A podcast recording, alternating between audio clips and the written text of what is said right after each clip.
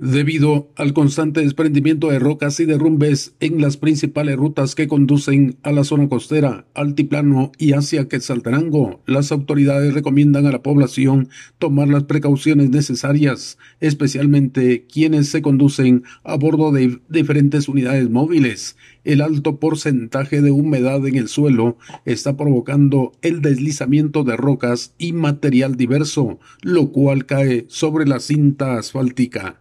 Desde Emisoras Unidas en San Marcos, informa José Luis Vázquez, primera en noticias, primera en deportes.